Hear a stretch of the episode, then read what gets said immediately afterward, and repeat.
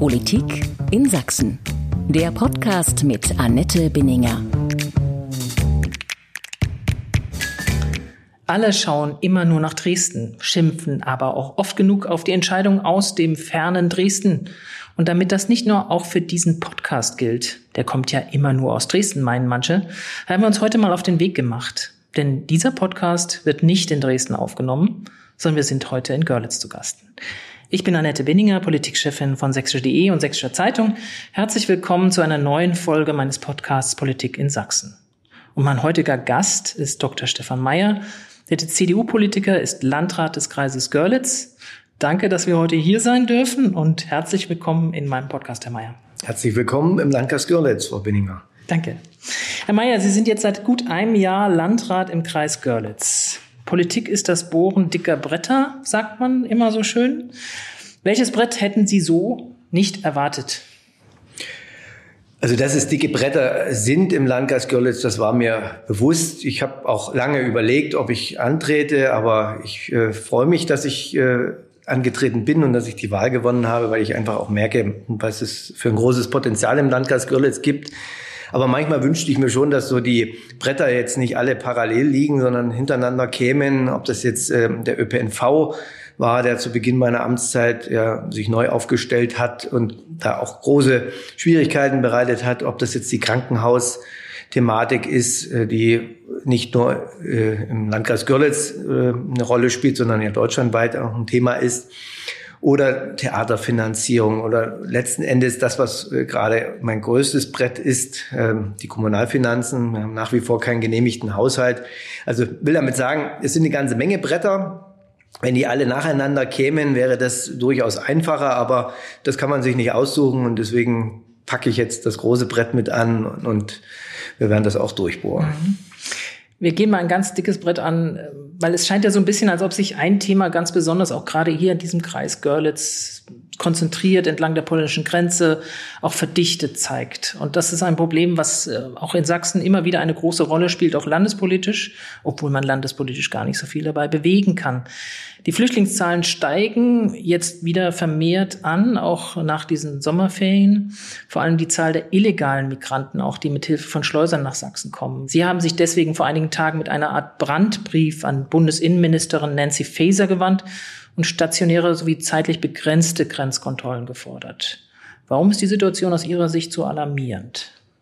Also als Brandbrief würde ich dieses Schreiben jetzt nicht bezeichnen. Es ist ein öffentlicher Brief und ich habe ihn auch deshalb öffentlich gemacht, äh, weil ich merke, dass das ein Thema ist, was die Menschen umtreibt und äh, natürlich da eine Erwartungshaltung auch besteht, dass äh, lokal verantwortliche Politiker auch handeln, auch wenn ich nicht zuständig bin. Ich kann nicht Grenzkontrollen anordnen, ich kann auch nicht entsprechend dagegen wirken, aber ich bin natürlich jetzt in der Situation, dass ich andererseits dann auch wieder die Zuweisung bekomme und die Herausforderung habe, Menschen auch menschenwürdig unterzubringen. Und da ist die Stimmung sehr diffus, nicht nur im Landkreis Görlitz, sondern ich glaube, das ist mittlerweile deutschlandweit so.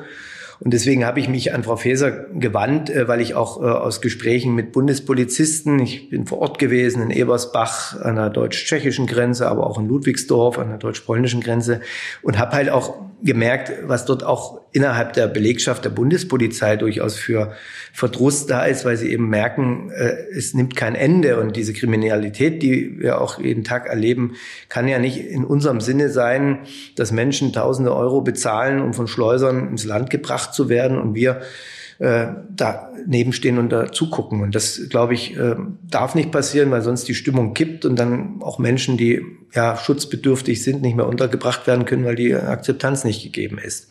Aber trotzdem werden ja auch stationäre Kontrollen. Also viele kennen das, wenn sie aus dem Österreich-Urlaub zurückkommen und so weiter, da in Bayern, das, und dann muss man langsamer mhm. fahren und dann fährt man an so einem Häuschen vorbei mit 30 und äh, das nennt sich dann Grenzkontrolle. Also das ist schon relativ wenig eigentlich, was dort eingesetzt wird, aber offenbar doch einen Effekt hat. Genau das erwarte ich ja. Also mir geht es nicht darum, wie wir es zu Corona-Zeiten erleben mussten, dass tatsächlich die Grenzen dicht sind und wir kilometerlange Staus auf den Autobahnen äh, hier erlebt haben, sondern es geht darum, so wie es die Österreicher machen oder wie es auch in Dänemark praktiziert wird, dass man eben halt verdächtige Fahrzeuge rauszieht, die kontrolliert. Und es ist ja jetzt auch tatsächlich in den letzten Tagen immer wieder vorgefallen, dass es eben halt auch Kleintransporter gewesen sind, wo dann äh, 10 äh, bis 15 Menschen reingepfercht wurden. Und wenn ich auch das Signal sende an diese Schleuser, dass da jetzt genauer hingeguckt wird, dass die rausgezogen werden, weil sie eben nachweislich nicht über die grüne Grenze oder durch die Neiße kommen, sondern über die klassische Autobahn oder die anderen Straßen, dann glaube ich, kann man zumindest auch einen höheren Druck auch auf der polnischen Seite erzielen, weil das ist das, was mir auch aufgefallen ist. Äh, Polen hat gegenwärtig kein Interesse, dort verstärkt zu kontrollieren. Die haben auch einen ganz anderen Kräfteansatz während äh, auf deutscher Seite mittlerweile um die 500 äh, Bundesbeamte im Einsatz sind, sind es entlang der polnisch-deutschen und äh, sogar nach inklusive der tschechischen Grenze wohl 80. Mhm. also der Kräfteansatz äh, mhm. zeigt ja, dass es auch gar nicht gewollt ist. Und das, glaube ich, ist wichtig, dass auch Polen dort stärker mit äh, das als Verantwortung sieht, dort an der russischen und an der weißrussischen Grenze sich äh, besser aufzustellen. Jetzt hat Berlin immer Nein gesagt. Und das ist wie so ein Ping-Pong-Spiel, das zieht sich seit Wochen hin. Auch der Innenminister hatte immer mal wieder versucht, das einzufordern, aber es passiert nicht so richtig. Hat Frau Faeser Ihnen schon geantwortet? Sie hat mir nicht geantwortet. Äh, so kurzfristig habe ich das auch nicht erwartet, weil ich äh, mittlerweile die Erfahrung mache, dass Briefe aus Berlin äh, über Monate nicht beantwortet werden, egal welches Ressort das ist, leider.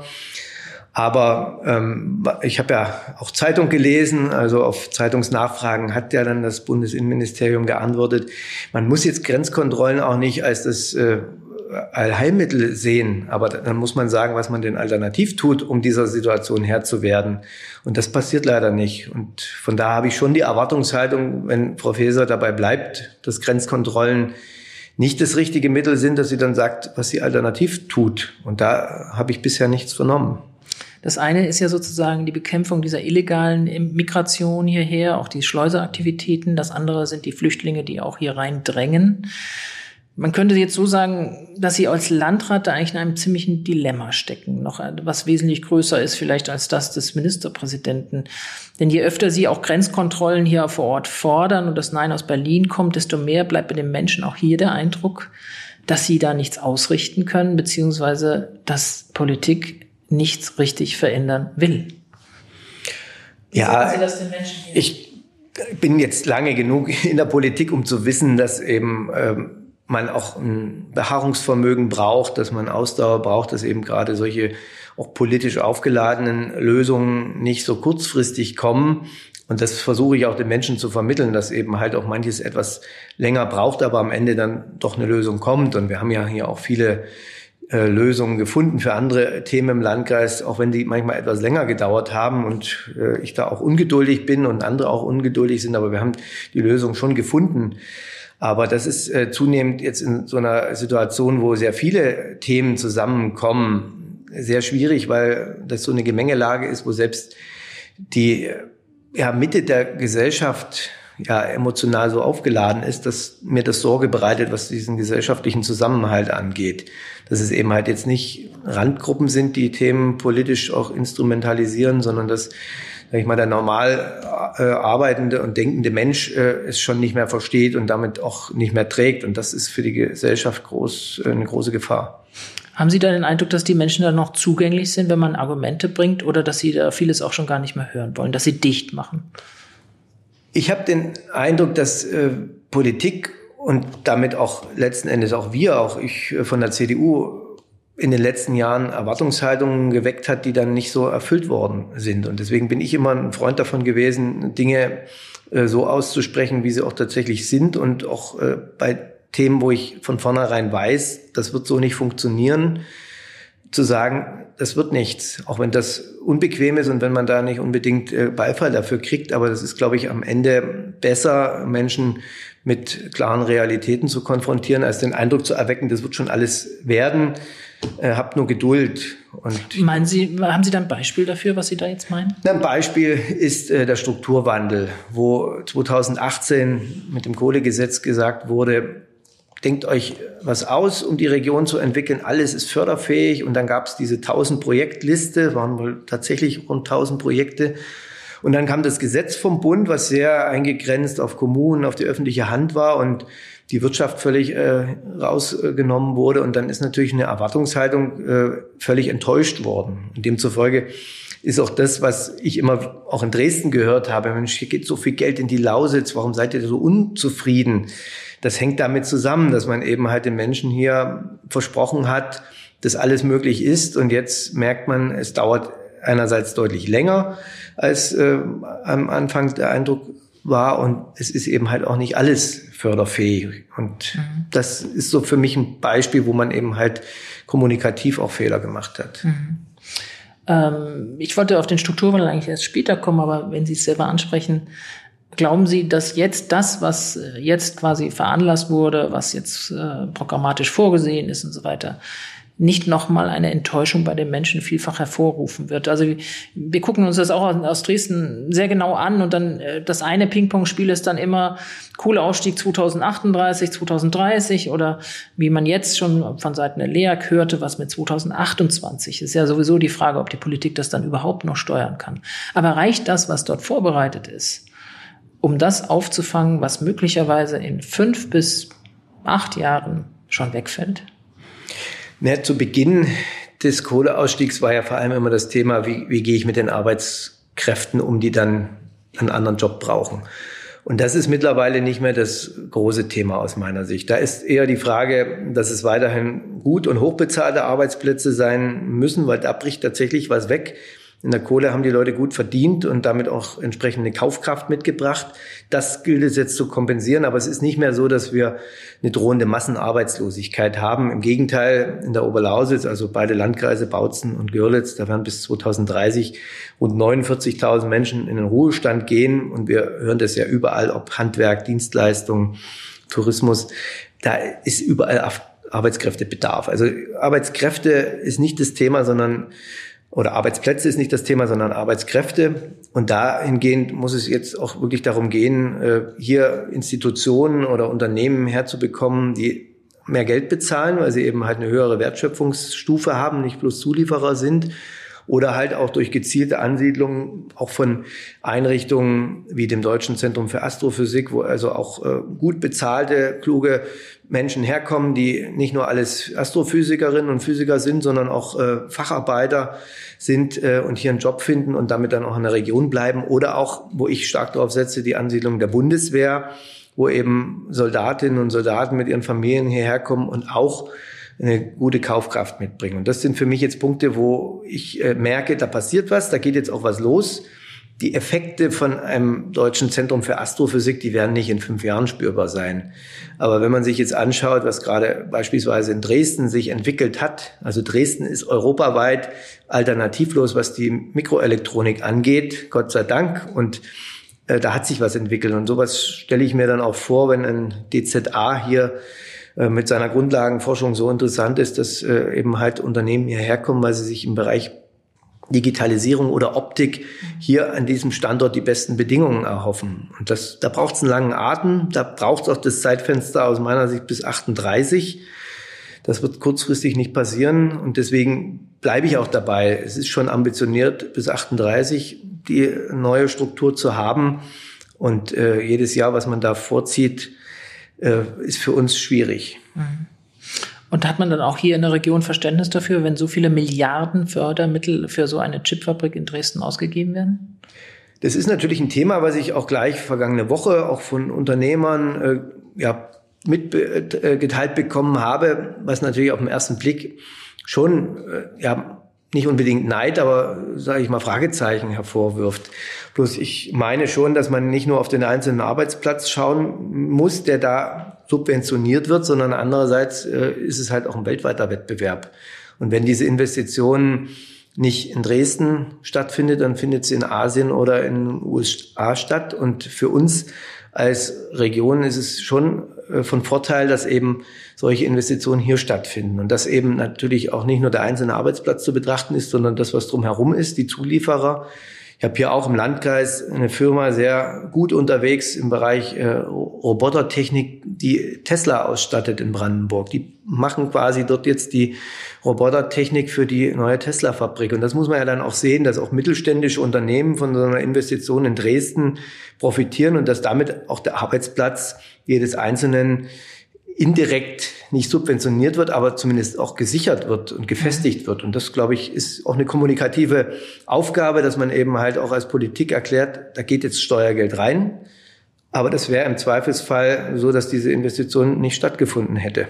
Und es hat einen Effekt für uns auch hier. Haben Sie den Eindruck, dass Politik zu wenig erklärt?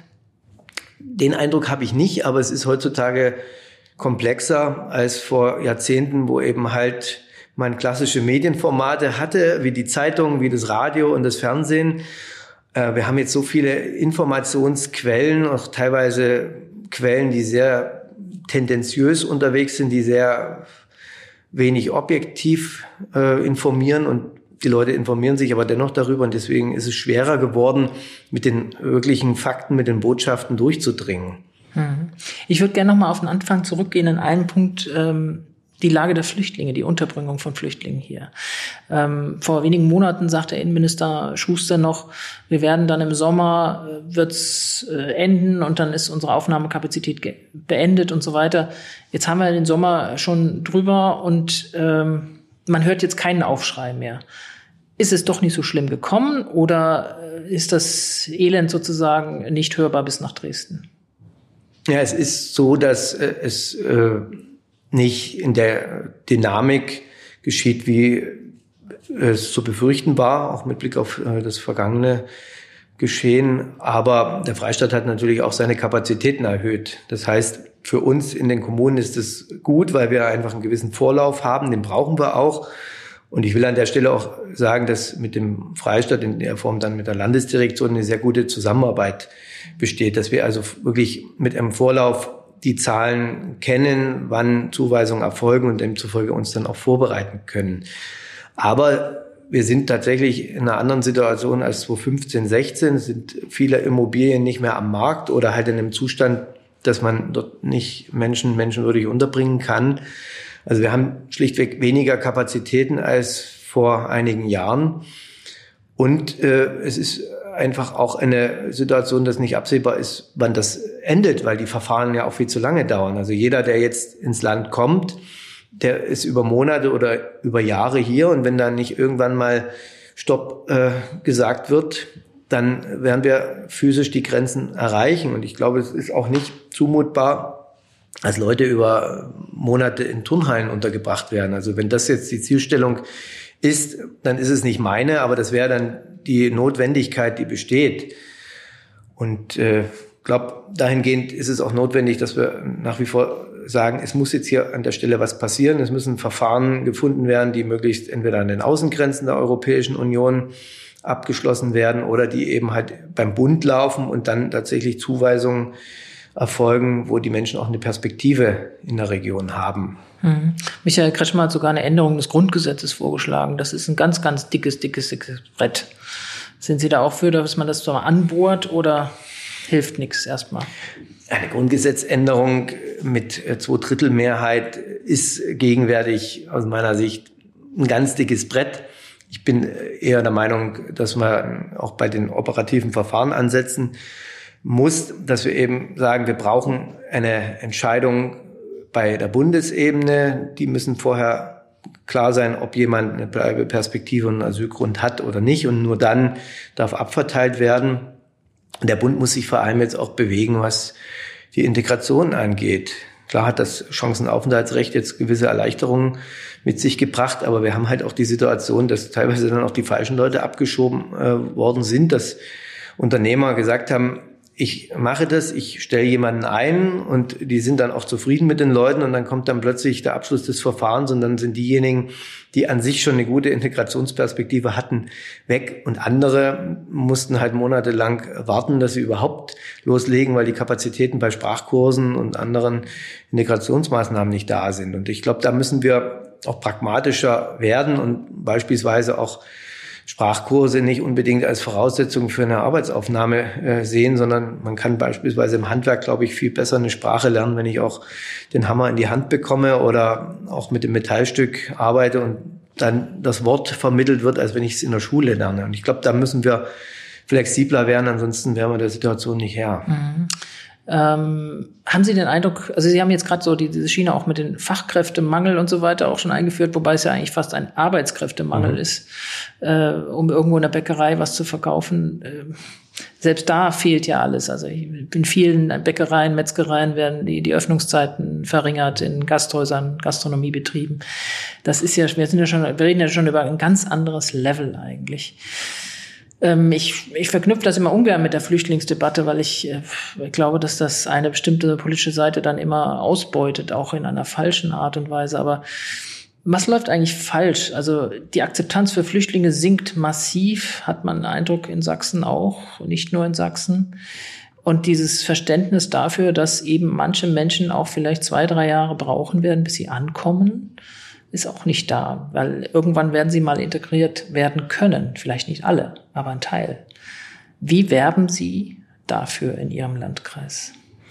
Ja, ich sagte ja vorhin schon, wie viele Menschen in den Ruhestand gehen bis 2030. Also es ist, äh, man muss kein Mathematiker sein, um ausrechnen zu können, dass es mit der eigenen Bevölkerung nicht äh, zu kompensieren ist, wenn wir eben halt auch die Öffnungszeiten in der Gastronomie auch unter der Woche vielleicht weiterhin haben wollen. Also wir brauchen eine Zuwanderung, wir brauchen aber auch Attraktivität, dass Leute, die sich aussuchen können, wo sie hingehen, Stichwort Ärzte oder Lehrer, dass die dann auch zu uns kommen wollen. Und das ist etwas, was ich auch immer den Leuten sage, dass wir nicht den Eindruck erwecken dürfen, dass hier alles äh, den Bach runtergeht, sondern äh, die Vorteile unserer Region herausstellen müssen, damit eben halt auch Leute, die wir hier dringend brauchen und wo jeder auch spürt, dass wir da Bedarf haben, auch hierher kommen wollen, weil die kann man nicht verpflichten, die kriegt man nur her, wenn sie den Eindruck haben, das ist eine tolle Gegend, hier geht was voran, hier lebt sich's gut und hier will ich hinkommen. Und das ist, glaube ich, auch etwas, was man bei allem Protest, den ich verstehe,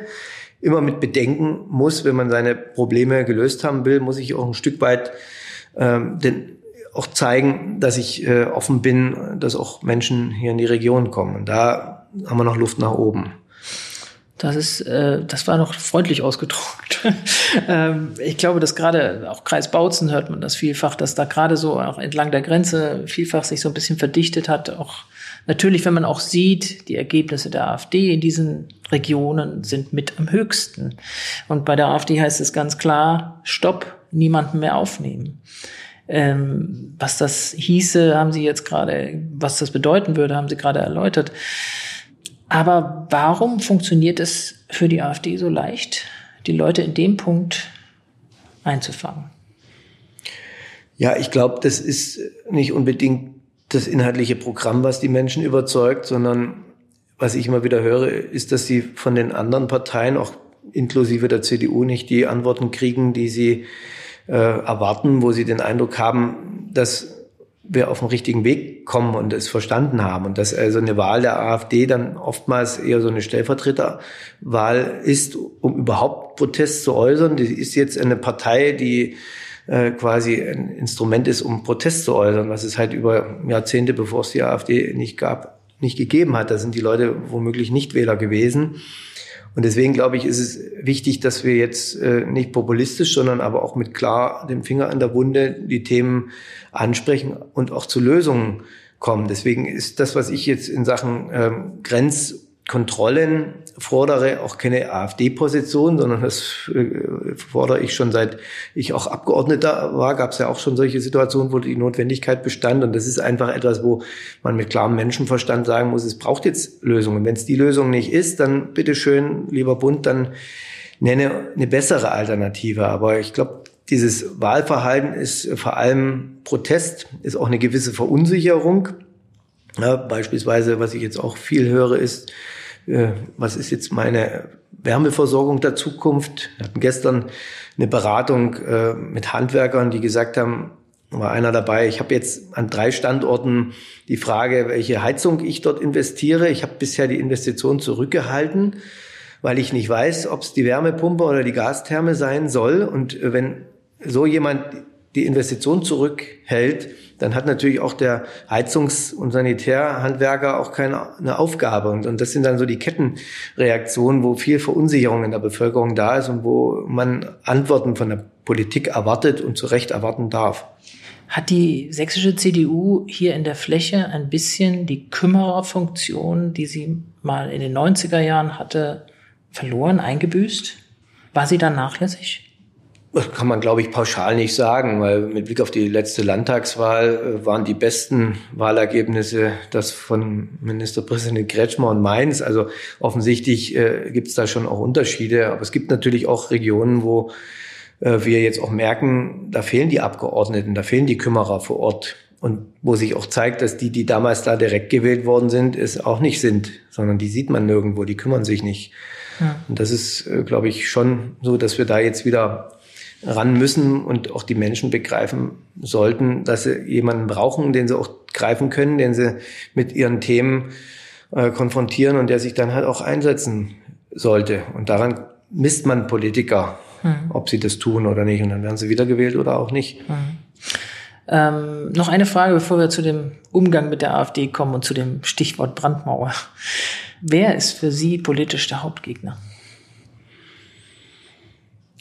Ich habe nie in Gegnerschaften gedacht, also weder in meinen Landtagswahlkämpfen noch im Landratswahlkampf, sondern ich bin immer angetreten mit einem Plan, mit einer Strategie für meinen Wahlkreis, für meinen Landkreis, weil ich mich für die Region, für die Menschen einsetze und äh, ich jetzt mich nicht an anderen Positionen von Parteien abarbeite. Die Leute wissen, wo ich stehe und von daher habe ich keinen politischen Gegner in dem Sinne, sondern ich glaube, die Menschen denken auch nicht so parteipolitisch, wie wir Politiker das tun, sondern die haben ihr Thema und schauen, wer ist jetzt äh, als Person, ne, auch eine Direktwahl von einem Abgeordneten ist auch viel Personenwahl. Wer ist jetzt als Person geeignet? Wer genießt das Vertrauen, dass man sagt, dem traue ich das zu, sich um meine Themen zu kümmern. Und so bin ich immer rangegangen und von daher habe ich da auch keinen Anlass, davon abzukommen und parteipolitisch immer zu denken. Finden Sie es glücklich, wenn, wenn Michael Kretschmer sagt, sein Hauptgegner wären die Grünen? Die Frage ist halt, äh, was äh, das dann. Man sollte ja annehmen, dass für die, die CDU eigentlich der Hauptgegner die AfD wäre, oder?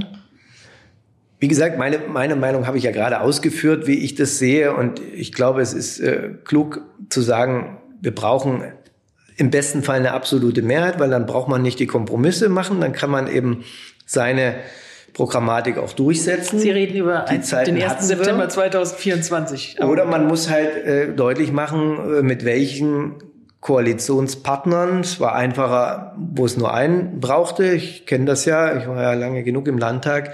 Es ist natürlich immer schwieriger, je mehr dort mit am Tisch sitzen und Interessen auch ihrer Klientel vertreten. Aber mit wem kann ich das am besten? Und wer hat auch eine Wertebasis, die auch meiner am nächsten kommt? Und da will ich ganz klar sagen, ist es eben halt definitiv nicht die AfD, die mit mir dieselben Werte teilt und Menschen in ihren Reihen hat, die verfassungsfeindlich äh, sind. Da gibt es für mich eine ganz klare Botschaft, dass es mit denen, solange diese Truppenteile da drin sind, überhaupt keine Basis der Zusammenarbeit gibt. Von daher würde ich dort nicht äh, von Gegnerschaften sprechen, genauso wie man das auch nicht pauschal über die Grünen sagen kann. Die Grünen haben den Makel, dass sie zu sehr großstadtzentriert denken und da mögen Themen wie Deutschland-Ticket und so weiter ganz gut funktionieren. Aber auf dem platten Land, wo eben die ÖPNV-Anbindung nicht gegeben ist, nutzt mir das Ticket auch nichts. Also das ist deren Makel und äh, dahingehend muss man auch innerhalb so einer Koalition deutlich machen, dass wir für das gesamte Land Verantwortung tragen und dass es eben halt nicht nur Themen sind, die ganz gut in den großen Zentren in Leipzig und in Dresden funktionieren, aber im restlichen Land eben nicht funktionieren. Aber könnte sich Stefan Mayer vorstellen, dass Sachsen schwarz-grün regiert wird? Das ist immer dann eine Frage der äh, Punkte, auf die man sich auch in Koalitionsverhandlungen einigen kann. Und insofern dort eben auch der Freistaat in seiner äh, Fläche, in seiner Gänze abgebildet wird, ist das durchaus ein Thema, äh, was auch alternativlos ist, weil wir Mehrheiten brauchen, um Entscheidungen im Landtag treffen zu können. Mhm. Ich würde aber doch noch mal gerne auf die AfD kommen, bevor wir noch mal auf andere Themen kommen. Ähm, wie soll, kann, darf, müsste die CDU Ihrer Meinung nach mit der AfD umgehen? Da kommen wir jetzt zur viel zitierten Brandmauer, die da im Raum steht. Also ich habe ja frühzeitig gesagt, dass ich von solchen politischen Begriffen wie Brandmauer nicht unbedingt was halte, weil da auch sehr viel Interpretationsspielraum ist, äh, was das jetzt bedeutet, ist ein politischer Begriff, sondern äh, dass es eben darum gehen muss, klar auch Grenzen aufzuzeigen und äh, zu sagen, das sind Positionen, die absolut nicht mit unserer Auffassung von einer freiheitlich auch menschlichen Gesellschaft zusammenpassen. Und dahingehend äh, gibt es eben halt in dieser Partei zu viele äh, Menschen und auch Gruppierungen, die das absolut nicht teilen, wo ich ein ganz anderes Wertefundament habe.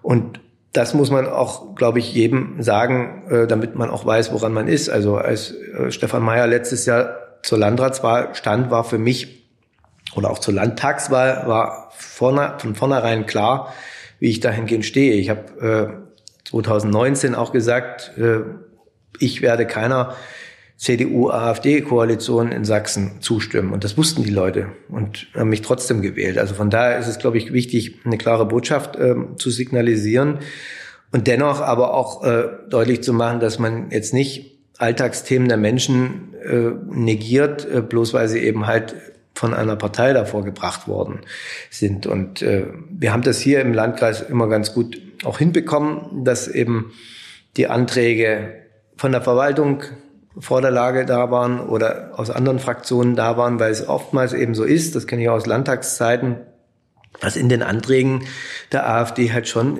immer auch Punkte drinstehen, wo man klar sagen muss, dieser Zungenschlag, der ist eben halt jetzt nicht mehrheitsfähig. Und das bedeutet dann nicht, dass man ein Thema, was vielleicht aufgebracht wird, negiert, sondern sagt, wir sehen das Thema als wichtig an, aber wir haben einen anderen Lösungsvorschlag dafür. Also, dass die Menschen auch merken, die kümmern sich um die Themen, die räumen die ab, aber da gibt es auch eine klare Basis dahinter. Ist das das, was äh, Michael Kretschmann meinte mit pragmatischer Umgang? Das weiß ich jetzt nicht, was er damit meint, aber ich glaube, äh, was jetzt immer wieder auch versucht wird, dass jetzt, äh, wenn beispielsweise die AfD einem Antrag einer anderen Fraktion zugestimmt hat, dass man dann schon davon spricht, die Brandmauer bröckelt, dann äh, finde ich, ist das äh, nicht richtig und das ist dann der pragmatische Umgang. Also wir haben auch im Kreistag viele Anträge, die einstimmig angenommen werden.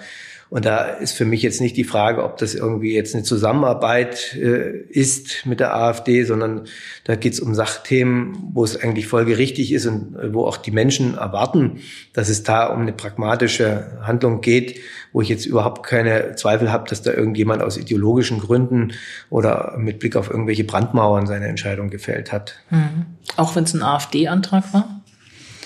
Oder ist das für Sie eine andere Qualität? Das ist ja das, was ich sagte, dass äh, ich bisher keinen AfD-Antrag kenne, der äh, wirklich ohne Zweifel zustimmungsfähig wäre und mehrheitsfähig in dem Sinne. Und daran muss man Anträge ja messen. Es ist mhm. oftmals ein Zungenschlag drin, wo eben halt dann ja die Mehrheit auch im Kreistag sagen muss, das ist nicht meine Position, ich habe da eine andere Lösung dafür.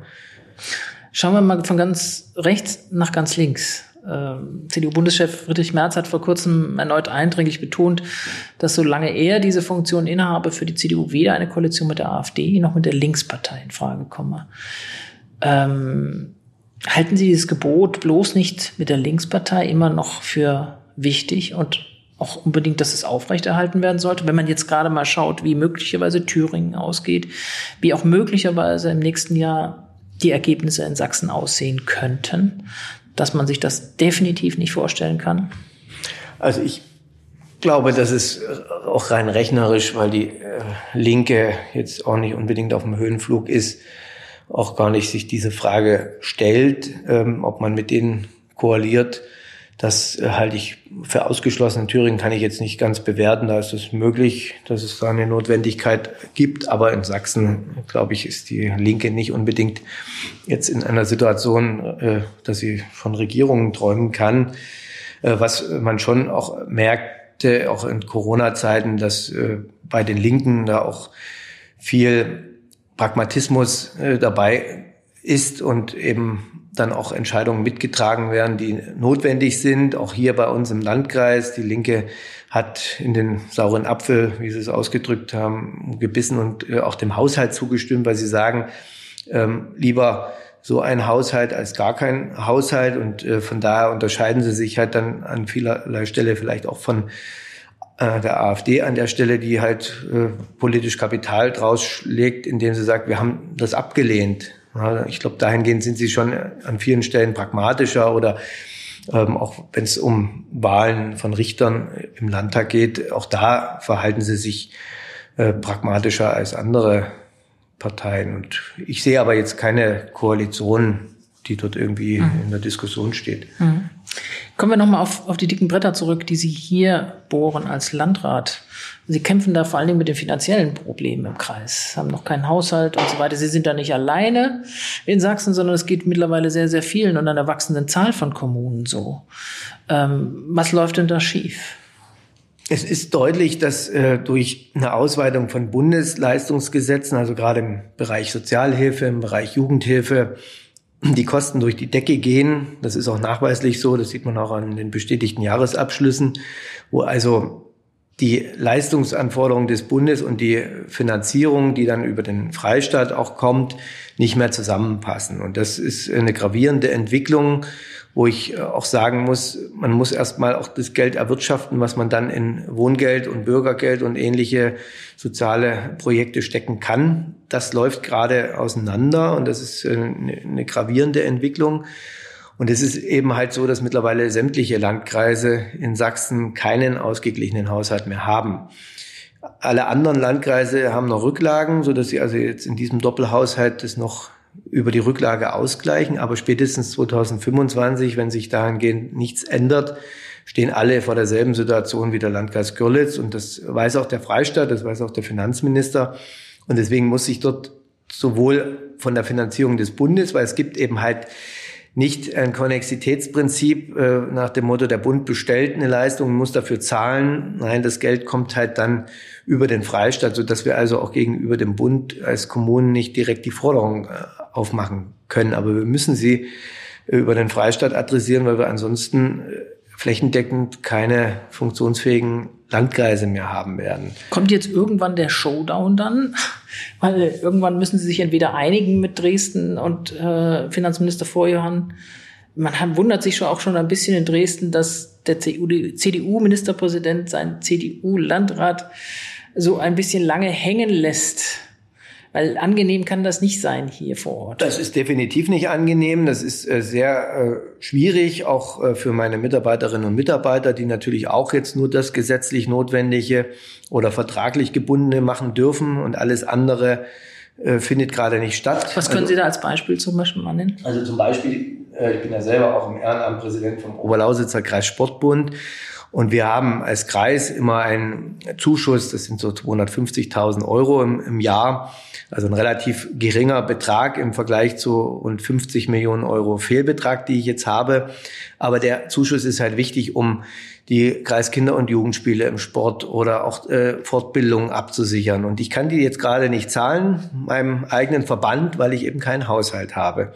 Und das sind dann so Wirkungen, wo wir, ja, sind rund ein Prozent ähm, der Gesamthaushaltsleistung, die in sogenannte freiwillige Leistungen fließen. Und dieses eine Prozent hat aber politisch eine sehr hohe Wirkung. Und äh, folglich sind also die politischen Kosten von einem Landkreis, der jetzt keinen Haushalt hat, deutlich höher als das, was eigentlich ins Gewicht fällt. Also da wünschte ich mir schon, dass wir dort schneller zur Rande gekommen wären. Ich bin aber guter Dinge, weil ich äh, auch in sehr intensiven Austausch mit dem Freistaat bin. Das ist nicht immer vergnügungssteuerpflichtig und da äh, wird auch hinter den Türen äh, sehr deutlich äh, gesprochen. Also ich habe mich dahingehend auch äh, schon öfter gestritten. Aber ich merke, dass dort äh, jetzt auch ein Bestreben da ist, zu einer Lösung zu kommen. Hatte vergangenen Freitag auch nochmal ein Gespräch mit dem Finanzminister. Man muss natürlich auch immer äh, sehen, es ist jetzt Geld, was eine sogenannte Bedarfszuweisung ausmacht, was aus dem kommunalen Topf kommt. Und da schauen natürlich auch meine Kollegen Landräte drauf, da schauen die Bürgermeister drauf, äh, warum fließt da jetzt Geld aus unserem Topf nach Görlitz? Und das ist auch das, womit ein Finanzminister umgehen muss. Also da habe ich auch ein gewisses Verständnis. Das Verständnis haben vielleicht die Menschen im Landkreis Görlitz nicht, aber ich kann das schon nachvollziehen, dass man da jetzt auch genau guckt, wo ist der Bedarf und äh, wie kriegen wir das jetzt hin, dass es auch dann in diesem Beirat, der darüber entscheidet, zu einer Mehrheit kommt, dass dieser Landkreis Görlitz unterstützt wird. Aber ich bin guter Dinge, weil die Fakten einfach dafür sprechen. Wir brauchen diese Unterstützung, weil wir ansonsten tatsächlich auch gesetzliche Leistungen nicht mehr erbringen können. Und deswegen bin ich guter Dinge, dass es zwar lange dauerte, aber wir dann im frühen Herbst zu einer Lösung kommen. Es ist fatal, wenn sowas so lange dauert. Und ich sag mal, man hört auf der Straße oder man hört im Bekanntenkreis dann auch, für alles ist Geld da, 100 Milliarden für die Bundeswehr und so weiter. Aber vor Ort klappt's nicht. Und das ist eben auch die Gefahr, die dann eben auch mit Blick auf, was wir eingangs gesprochen haben, Flüchtlingsunterbringung und ähnliches kommt, äh, wo die Menschen eben dann die Frage stellen, warum geht das und warum geht das andere nicht? Und dass das unterschiedliche Rechtskreise sind und unterschiedliche Programme, das äh, wissen die Menschen nicht. Und das ist auch kein Vorwurf, weil das müssen die auch nicht wissen. Das ist Verwaltungshandeln dann an dieser Stelle. Aber das ist halt das, was wahrgenommen wird. Und da liegt auch eine große gesellschaftliche Gefahr drin. Hm. Haben Sie manchmal den Eindruck, dass die Menschen ein bisschen politikmüde geworden sind? Weil das so komplex ist und so schwer verständlich ist und vieles nicht mehr zusammenzupassen scheint?